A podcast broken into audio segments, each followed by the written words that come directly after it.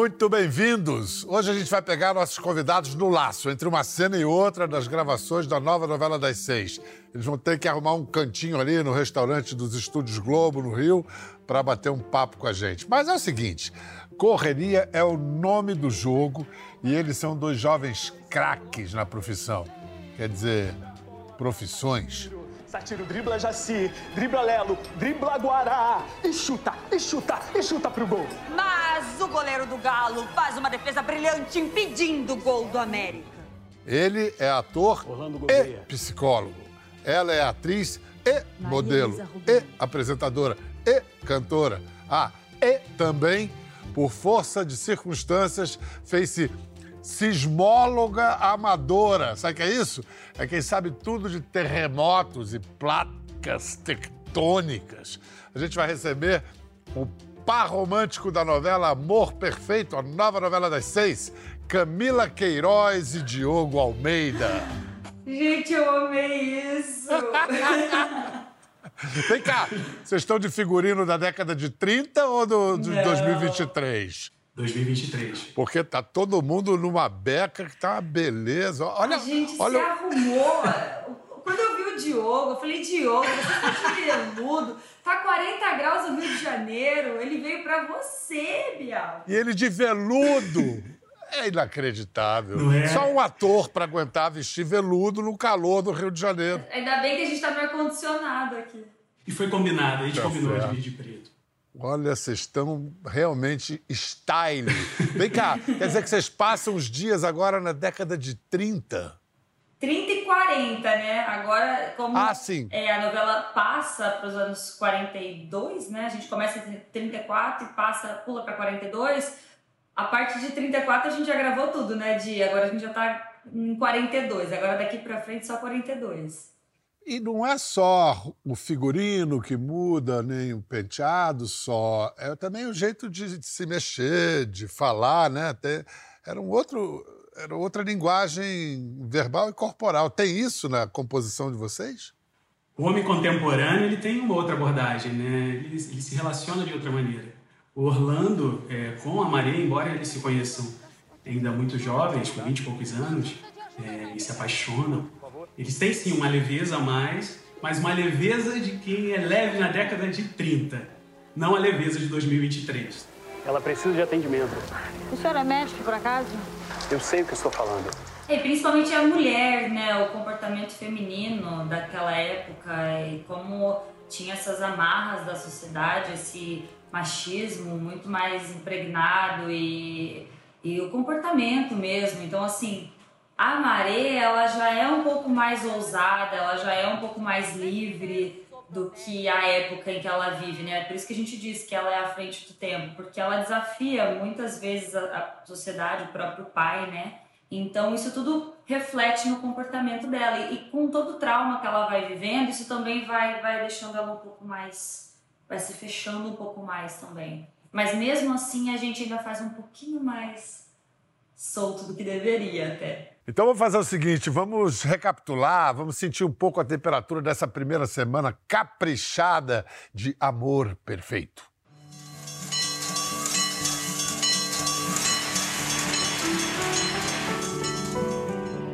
Orlando Gouveia, Estrela, estrela. Pode me chamar de Maria.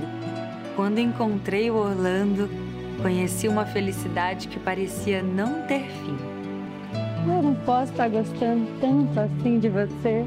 É bom saber E eu de você. que és parte de mim, assim como és parte das manhãs. Mas nós dois caímos numa armadilha.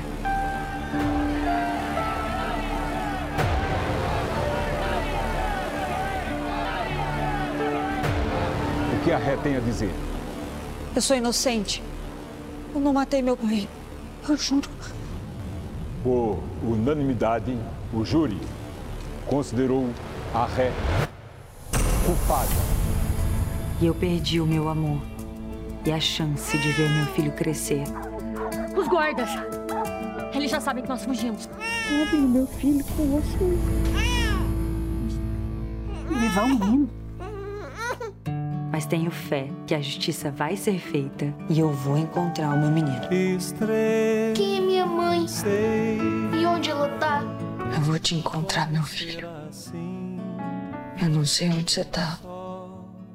Mas eu juro que eu vou te encontrar. Poderosa, poderosa essa chamada, hein? Eu vi o Tony Tornado ali ou foi. Você viu o Tony Tornado? Imagina, 92 anos. Putz, 92 anos e sai de baixo que o cara tá inteiraço. E uma energia, um- um- uma vitalidade, um gás assim invejável, Bial. E o menino chama Levi, é Levi Azaf. Isso. O, o filho de vocês, filho de Orlando e Maré. Que graça ele. Vocês vocês já tiveram. Você já teve cena com ele? Ainda não, né, Camila? É a próxima, saindo daqui é a nossa primeira cena juntos. Era isso que eu ia falar. Meu Deus! Não é qualquer cena. Eu imagino a intensidade de emoção. É, e é uma cena muito especial pra gente, assim, porque é, vai ser, acho que, a nossa primeira cena como Maré e Orlando juntos com o, o Marcelino, né, de...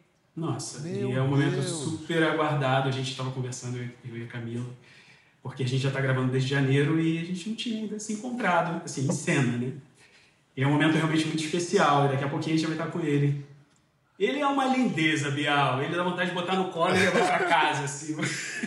Viu como eu sei tocar direitinho, vovó Tomé? Fiz até a cortina do céu abrir. Não, não tem uma pessoa da equipe que não queira morder esse menino. Ele é uma estrela, ele tem uma luz, assim, ele, ele preenche todo o nosso, a nossa novela, o nosso set. Eu agora, eu fiquei com frio na barriga de pensar que daqui vocês saem para essa cena. Que demais, É. cara. Que, que momento, que momento. Diogo, o seu primeiro protagonista, não é... Representa alguma coisa, né? Um primeiro protagonista, assim, né? Muito, representa muita coisa. E é um momento muito importante, muito significativo para mim. Eu estou muito feliz de estar como protagonista da novela das 18 horas. É um lugar que eu sempre desejei estar. Eu, eu venho de uma família simples, mas eu sou, eu era uma criança que, que sonhava em ser protagonista sim de uma novela. Embora quando eu quando eu, quando eu era criança, né, eu não tinha muita referência. Eu não tinha muita, não, não tinham personagens, atores e atrizes pretas que estivessem nesse lugar. É, hoje, graças a Deus, é, os caminhos estão, estão se abrindo e a gente está tendo é, mais oportunidade. E eu estou muito feliz de estar aqui com você, tenho uma grande admiração por você, te acompanho. E quando disseram que o nosso primeiro programa seria o seu, eu fiquei muito feliz. É realmente um momento muito importante. Para mim também, assim, é muito, é muito emocionante ver que as coisas mudam, as coisas podem mudar, né? Porque as coisas parecem imutáveis só porque não mudam há muito tempo, mas elas mudam. Sim. Agora, falar em tempo, Camila, com essa carinha de bebê, jovenzita, já é veterana, cara. Ah, mais ou menos. Se você contar a Verdades Secretas 1 e 2 como duas novelas, já- essa é a sexta novela que você está fazendo, não é isso? Muita coisa ainda. Calma, não é muita coisa. Imagina, tem gente aí com 20 e tantas novelas, 15, 16, 17. É, mas não tá eu- eu cheirando ainda a leite, considero- que nem você. Você ainda tá cheirando a leite. É, eu me considero, eu me considero ainda uma, uma iniciante ali no processo. Tô engateando, tô aprendendo, porque é, é- a gente tem que né, acreditar nesse processo. É um processo que ainda é recente, eu acho. Porque se você for ver, é um ano para cada novela, né? Cada novela, assim, desde de preparação, a gravação, até acabar a novela, a gente passa um ano. Eu vou contando os últimos seis anos da minha vida com cada personagem que eu fiz. 2017, ah tá, é, Pega Pega, era a Luísa. 2016, ah, Mafalda, Tá Mundo Bom. Porque a gente passa um ano inteiro naquele processo, né? Verdades Secretas foi. A primeira, 2015. E a, e a segunda. 2021. Mas vem cá, a gente. Não sei. Ator pega xodó por um personagem mais do que por outro. A Angel é seu xodó, Mareta tomando esse lugar. A Angel é meu xodó, com certeza. Eu acho que, além de tudo, é, foi o meu primeiro personagem, né? Foi o que me trouxe até aqui. Foi quem me, quem me apresentou para o público e me projetou. Me trouxe aqui, me projetou, é exatamente. Além de tudo, eu tenho muita gratidão por essa personagem, porque eu sou do time das pessoas que acredita que o personagem escolhe, escolhe a gente. Obrigada. Mas eu não sei seu nome. Alexandre. Mas você me chama de Alex.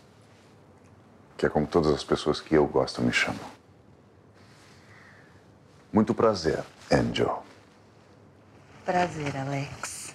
E a Angel, quando veio o convite né, para o primeiro teste, eu estava morando em Nova York, eu já morava lá há três anos. Eu tinha o sonho de ser atriz, mas eu não tinha condições financeiras de voltar para o Brasil e, e, e pagar um curso, uma moradia em São Paulo, alimentação. Então eu não tinha condições financeiras. Eu estava lá em Nova York trabalhando para juntar esse dinheiro para conseguir voltar para o Brasil e fazer um curso decente, sabe? Trabalhando de modelo lá. Trabalhando como modelo lá. E que era a minha, que era minha profissão. E até na época eu encontrei a Agatha Moreira em Nova York também, em um dos testes que a gente fez. E, eu, e a gente conversou sobre isso. Ela, ah, era o meu sonho ser atriz, é, ser atriz. Eu falei, o meu também. Ela, mas eu não tenho dinheiro. Eu falei, eu também não. Porque é muito caro você estudar num, num né, fazer um bom curso, uma boa faculdade, morar fora da sua cidade e, e pagando aluguel, pagando alimentação, transporte, tudo isso era um custo muito alto que se eu parasse a minha carreira de modelo naquele momento para investir nisso, eu não teria como me manter. Então nós duas estávamos em Nova York com o mesmo objetivo e acho que dois anos depois disso, desse, dessa nossa conversa, a gente se encontrou no set de Verdades Secretas como Angel e Giovanna. Então foi muito especial, assim, também. Tadinha, solitária, a tarde toda nesse AP. Não tô gostando do jeito que você tá falando comigo. Você vai gostar menos ainda se eu disser tudo o que eu tô pensando. O que, que eu fiz para você, Giovanna? O que, que você tem contra mim? Eu não tenho nada contra você. O problema é o que você faz. Que delícia. É, os ventos sopram, né, quando tem que soprar. Você, Diogo, você tem. Presumo que você tem um, um xodó, um afeto pelo Orlando já naturalmente, mas também tem uma coisa: você é psicólogo, você é psicólogo que trabalha com crianças. É, isso ajuda a construir um personagem que tenha a relação com, com um filho na ficção ou são terrenos separados da sua vida?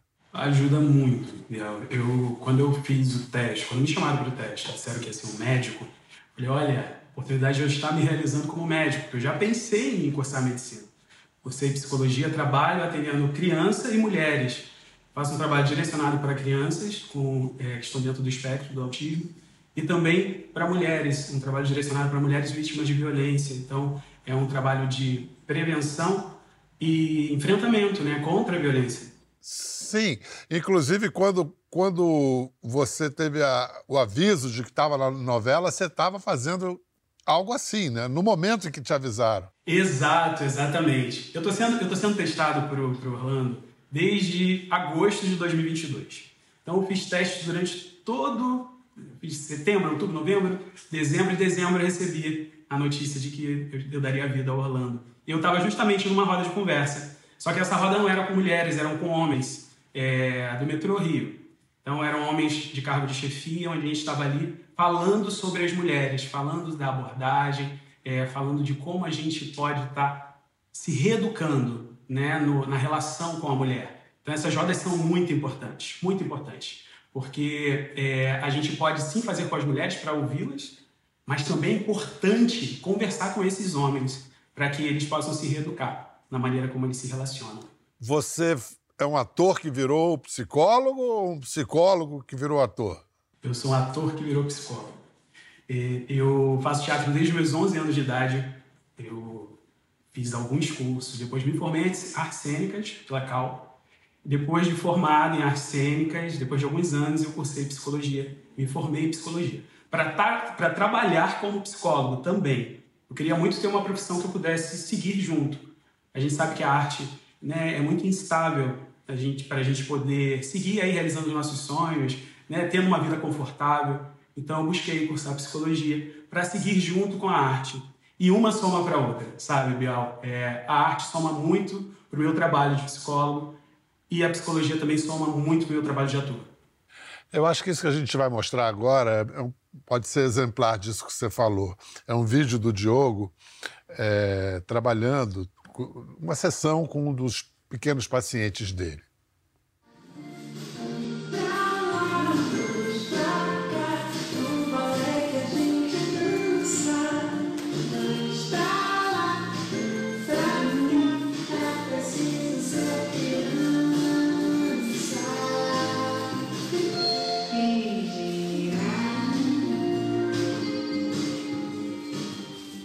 Diogo. Oi, Aí, a gente sabe que com criança, muitas vezes, a terapia é, é muito mais o corpo que fala. Esse é um exemplo ali, né? O que, o que, que você pode falar sem comprometer? O que, que você pode falar dessa, desse menino, desse tratamento? Posso, posso sim. Ele está dentro do espectro, né, do autismo. Ele é uma criança não verbal, não verbal, mas fala de outras maneiras além. Fala de muitas maneiras. Esse trabalho é um trabalho que eu desenvolvo, que é a terapia do cotidiano. É um trabalho que eu entro no cotidiano dessa criança, eu vou até a casa da família, eu acabo fazendo parte da família, porque é de, eu vejo qual é a necessidade da criança. É, ah, ela não come sozinha, ela não. E aí a gente vai desenvolver o trabalho a partir daí. Então é ensinar a comer, é ensinar a fazer várias coisas para que ela tenha autonomia eu costumo dizer que é um despertar para o mundo. Esse abraço que ele te dá no final, isso aí é não deve ter sido de uma hora para outra, né? Não, não foi. É, é, realmente uma construção. É um trabalho que eu faço com muito afeto. O afeto é a base. Eu, é o que eu acredito. Eu não acredito que a gente vai desenvolver, vai fazer com que uma criança evolua, é, tratando como se fosse uma máquina, né? Somos seres humanos, somos seres humanos, é o nosso futuro presente. Então, como a gente pode estar alimentando esse futuro? Está aí, presente. É com muito afeto, com muito amor, com muito carinho. Mas é isso, quando tem uma oportunidade, tem que se jogar. A Camila, aliás, acabou de narrar, né? Quando tem a oportunidade, se joga. Ela, ela se jogou desde menininha, quando, você, quando te descobriram, né, Camila?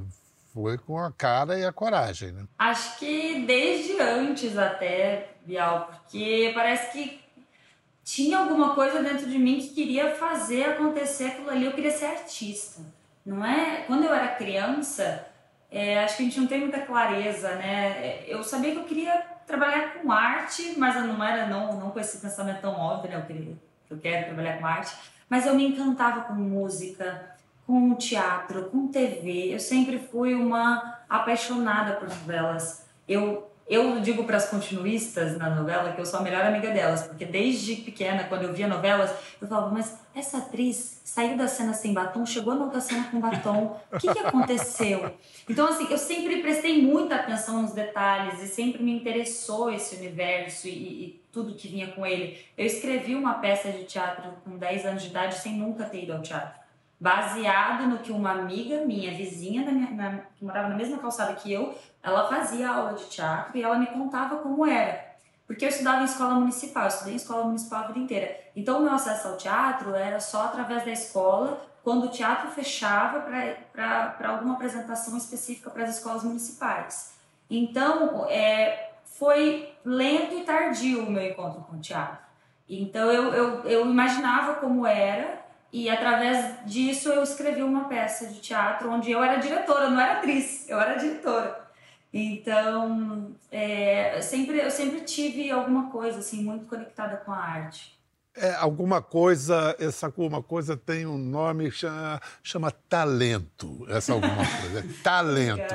Você, além de atriz, é apresentadora. Peraí, eu tô tentando, Biel. Você dizer que eu sou apresentadora é uma pressão. Meu Deus, não, eu tô tentando, eu tô buscando alguma coisa. Não só apresentadora, como você é dirigida por uma amicíssima minha, minha parceira na direção agora do documentário da Xuxa, a Cássia Dian. A Cássia! É, que é um Ai, amor. Gente, a Cássia é perfeita, acabou Ela de é ter perfeita. um neném. Um neném, Vicente, exatamente. Vicente, Vem cá, você já fez Ângela foi mãe, Ângela foi mãe, Maria é mãe, você deve estar tá tendo umas aí, ideias a Cássia, aí. A Cássia, no meio do nosso projeto, me para para contar que tá grávida. Eu falei, meu Deus, Cássia. E agora, Levi, eu até disse, eu comentei em umas entrevistas que a gente fez agora, é, para o lançamento da novela, que a experiência com o Levi, apesar de a Angel já ter sido mãe também, a experiência com o Levi é diferente, porque é muito profunda, né? Como eu tô, eu passo a maior parte da novela buscando esse filho, sentindo esse filho à distância, parece que o nosso cordão, nosso cordão umbilical nunca foi cortado, então parece que o tempo todo eu tô sentindo essa criança, eu sei que meu filho então tem uma busca, Bial, mental, assim, e, e, profunda na emoção de imaginar como é esse filho, de buscar esse filho, que eu sinto que eu tô buscando meu filho já também, sabe? Corta pra vida real, te prepara, Kleber. Bom, vamos Ai, em eu frente. Tô preparando ele. Diogo, você é pai já? Eu não sou pai. Eu me realizo atendendo as crianças. Tá certo. Você, você é um pai é, gerencial, né? Um pai é, cumpre função paterna, isso que é importante. Exato. Mas olha só, sabe quem chamou essa moça para cantar? O grande Luan Santana. Vamos ver os dois aí, esse dueto. Já tô com vontade do teu beijo escondido pra sua mãe não ver. Bateu uma saudade do teu jeito envergonhado de me conhecer escolheu em meio à multidão. São sotaques diferentes, mas é um só coração. Me impressionou na convivência com. Me impressionou na convivência com o Luan o rigor dele, né, Camila? Eu acho que você tem. É isso também, né? Essa coisa de se. Depois disso, o Luan virou meu padrinho de casamento, né? Porque não teve jeito. Mas é, é, o, o Luan também veio de uma cidade pequena, do interior, também buscando seus sonhos, né? Correndo atrás deles. Então acho que a gente também se conecta muito nesse lugar, assim, de pessoas que saíram de um lugar, né, com, com pouco acesso aos nossos sonhos. E Diogo, cidade grande? Eu sou do Rio, eu, eu fui, nasci, nasci e criado em Campo Grande, Zona Oeste.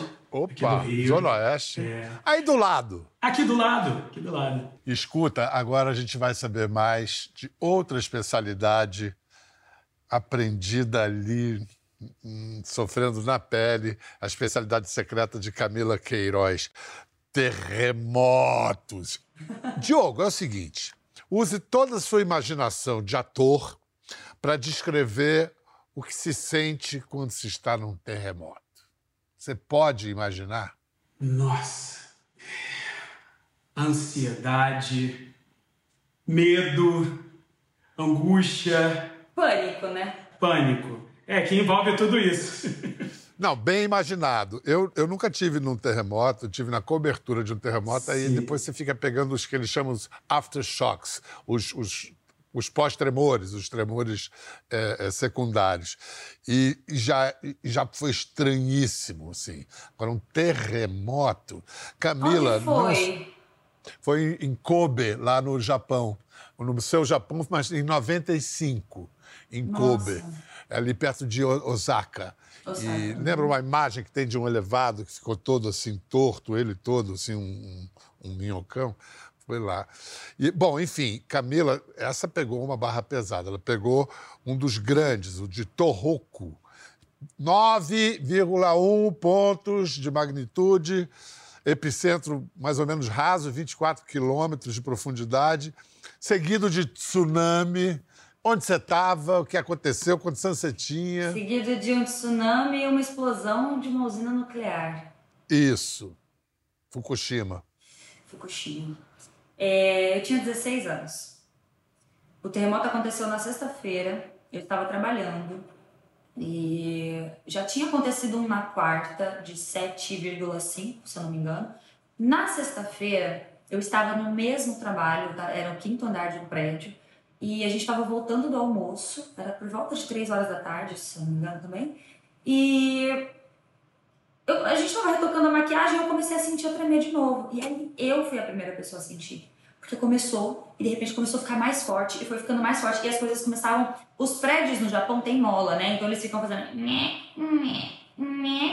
E eu falei, meu Deus, o prédio tá balançando, tá tudo balançando. E quando eu olhei pela janela, a população estava correndo desesperada pela rua. E foi aonde eu me preocupei, porque lá no Japão eles são treinados desde pequenos nas escolas para lidar com essas situações. Eles sabem se proteger e sobreviver disso, né?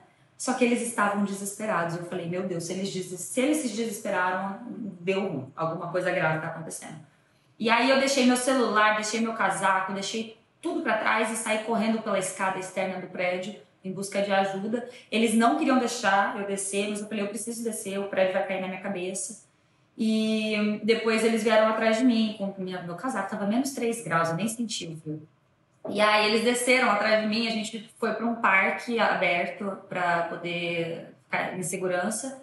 E depois, quando eu cheguei na agência para ligar para minha mãe, para avisar o que tinha acontecido e dizer que eu estava bem, eu vi na televisão, ao vivo, em tempo real, o tsunami entrando em Sendai, que foi o lugar mais devastado. E eu lembro dessa imagem de ficar parada, assim, em choque, olhando para a TV e o tsunami entrando, e aquilo foi. Eu falei, que está acontecendo?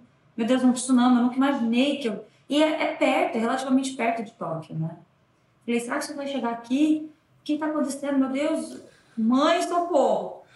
E eu consegui acordar minha mãe nesse dia, eram seis horas da manhã no Brasil, acho. E aí eu avisei, mãe, aconteceu isso e isso aqui, mas eu tô bem, tô na agência, tô segura.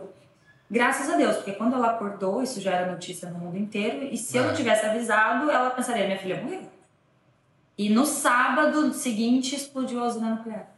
Gente, é, eu imagino que é um trauma que até hoje você deve ter que lidar com ele, né? Assim, é verdade que você passou a escolher os lugares onde trabalhar a partir de uma análise das placas tectônicas.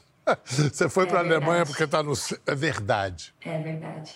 É verdade, porque todo o processo foi muito traumatizante, especialmente a usina nuclear, no sábado, quando explodiu. Porque isso que você falou dos aftershocks, é, no caso de Tóquio, eram de 300 a 500, 300, é, 300 a 500 réplicas por dia.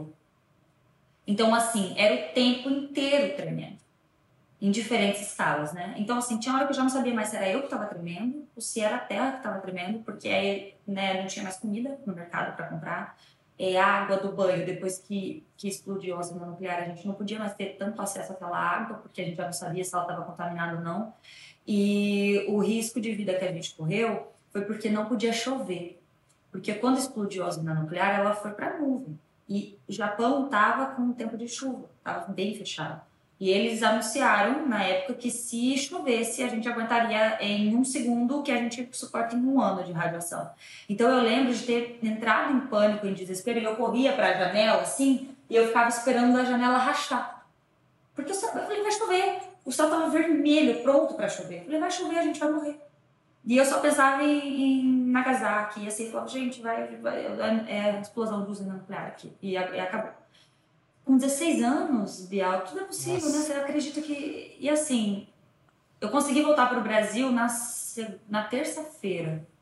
O meu voo era na terça-feira por Londres. Eu já estava com hemorragia. Eu não tinha mais nenhuma calça jeans limpa. Eu, minha roupa era toda suja de sangue. Eu não tinha como lavar por causa da água. Eu voltei para o Brasil no meio do carnaval. Era carnaval no Brasil. Era 11 de março de 2011. E, e depois disso eu, eu, eu busquei é, tratamento psicológico porque eu não dormia mais quando cheguei em casa. Eu acordava de madrugada chorando, gritando: Mãe, tá tremendo, tá tremendo. Ela, Camila, você tá em Ribeirão, calma, aqui não tem isso, tá tudo bem. E eu, naquela época, cogitei a, a deixar minha carreira de modelo porque eu não, não queria mais ficar longe de casa, não queria passar por mais nenhum trauma longe dos meus pais. E dois meses depois veio o convite para morar na Alemanha. E eu falei: Bom, Deixa eu ver onde está a Alemanha no mapa das placas tectônicas.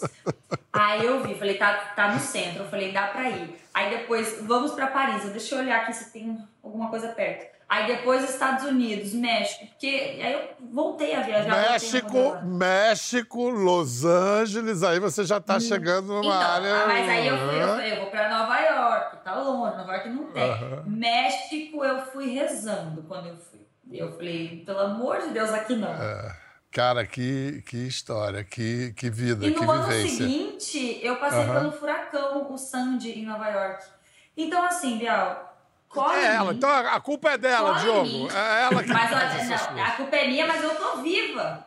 Cola em mim que, que vai dar certo, gente. Então, é o seguinte, Diogo, ela nunca mais voltou para o Japão. Porque você, como psicólogo, acha que seria importante ela voltar para o Japão? Eu acho que ela pode ir desensibilizando isso aos poucos, né? De repente, não ir de cara para o Japão, mas entrar em contato com coisas que te remetem ao Japão. Então, aos poucos você vai se acostumando até você ir novamente. Eu acho importante você ir novamente. Eu tenho muita vontade de voltar. Só que é um processo e para cada um, para cada um é um tempo, né? Então a gente tem que respeitar o tempo de cada um. Por enquanto, sushi, sashimi, um saquezinho, e tá tudo bom. Ali no Leblon, tá tranquilo. Mas, mas já, já se passaram 12 anos, né? Eu acho que hoje eu, eh, né, voltando com meu marido, acompanhada, com uma estrutura né, segura, eu acredito que, que, que dá. Agora Vai chegar. tem tempo, né? Agora vocês entrem de novo na cápsula do tempo, voltem à década de 40, que tem cenas emocionantes para vocês gravarem agora. Eu quero agradecer essa oportunidade de vocês terem arrumado essa brecha no meio do Eu Sei o que é, começo de novela, essa pauleira. Muito obrigado, Camila. Foi ótimo te conhecer assim, mesmo assim, de longe um pouco. Você também, Diogo, quebra tudo. Sorte, como se diz no teatro, merda para Merda. vocês. Um beijão, Bial, beijão. É um prazer. Obrigada pelo convite. Uma honra pra gente. A gente já se conheceu no avião. Eu- você entrou no mesmo voo que eu. Você tava na fileira 1 e eu na 3. E eu. O Bial tá aqui. Eu fiquei tão nervosa. Eu falei, não, eu não quis te atrapalhar, mas pra mim foi uma honra. Tá até no mesmo avião que você. Então tá aqui agora. Olha, eu falo aqui, produção, espera mais um pouquinho que eu tô conversando com o Bial, gente. É um sonho. A próxima vez, seja avião, trem, ônibus, fala comigo, menina. Eu por falo, favor. eu falo. Bial, eu adorei o convite. Muito obrigado, tá? Pelas boas vibrações, por esse sorriso aí, acolhedor. Tô muito feliz de estar aqui com você. Legal. Tá? Muito bom. Quebrem tudo, tudo de bom. Para você em casa, não perca as emoções de Amor Perfeito. Novelão dos bons com esses grandes atores liderando o elenco. Até a próxima. Quer ver mais? Entre no Globoplay.